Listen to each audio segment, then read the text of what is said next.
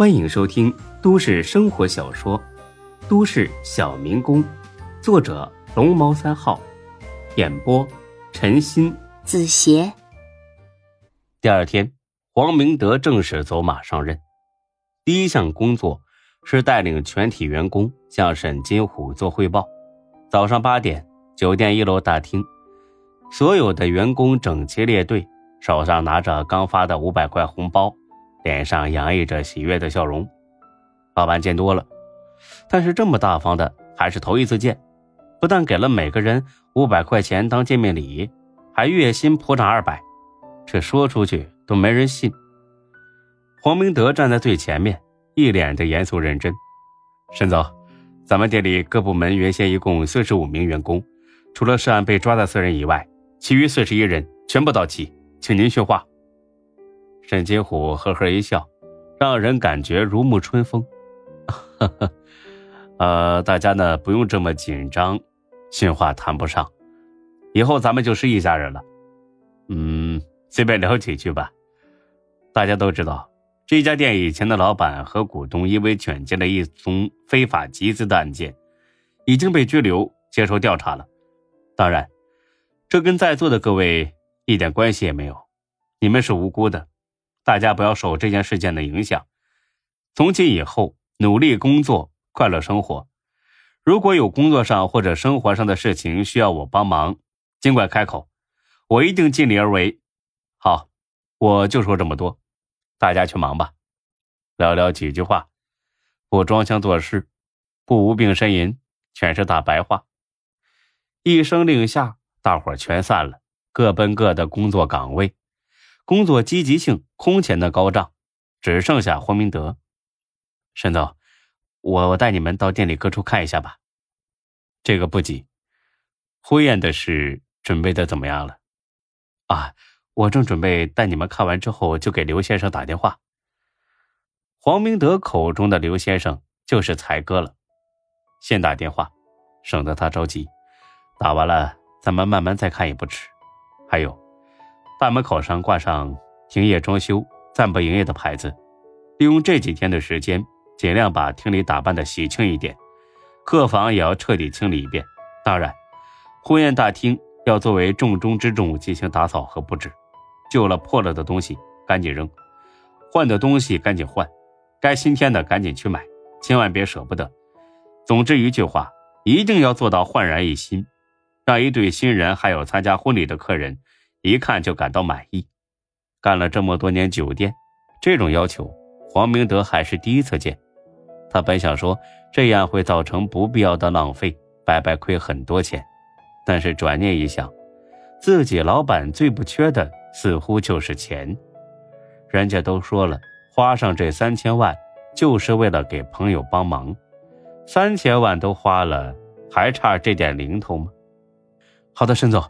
我马上安排下去，保证三天之内全部完成。嗯，行，那你先打电话吧，记住我叮嘱你的，别说漏了嘴。大飞啊，咱们两个先去转转。老黄，打完了去婚宴大厅找我们。哎，是沈总。看着沈坚虎和大飞上了楼，黄明德的脑子依旧有点发懵。说句心里话，昨晚他一夜都没睡着。因为这件事儿实在太玄幻了，简直就是天上突然掉下了一个神总，然后往他头上砸了一个大馅饼。不得不说，他被砸晕了，很晕。但是有一件事他很明白，自己之所以能重新得到工作，并且摇身一变成了酒店的总经理，跟刘永才的老板有直接关系。如果他不是在这家酒店结婚，自己压根得不到这种咸鱼翻身的机会，所以此时此刻，他虽然对孙志一无了解，却默默的充满了感激。想到这儿，他做了几个深呼吸，拨通了才哥的电话。此刻，才哥在干什么呢？在店里坐着，眼神暗淡，眉头紧锁。李欢和华子、张二狗呢，在一边陪着，也是唉声叹气，一筹莫展。哎呀，才哥。别上火了，那八千块钱我还给你还不行啊？哎呀，有什么用呢？一样是解决不了问题。华子哥，金氏，你们想想办法呀。华子和张二狗呢，又是一声叹气。孙志都没办法了，他们能有什么办法呢？这一次似乎真的无路可走了。哎，行了，呃，大伙儿都别上火了，这件事儿是我的责任，我辞职。你辞职也解决不了问题啊！才哥都快哭了。哎呀，我是真的对不起孙志啊！打死我也没想到搞成这样。正说着，电话响了。谁啊，才哥？是不是有办法了？才哥看了一眼，并没有任何兴奋。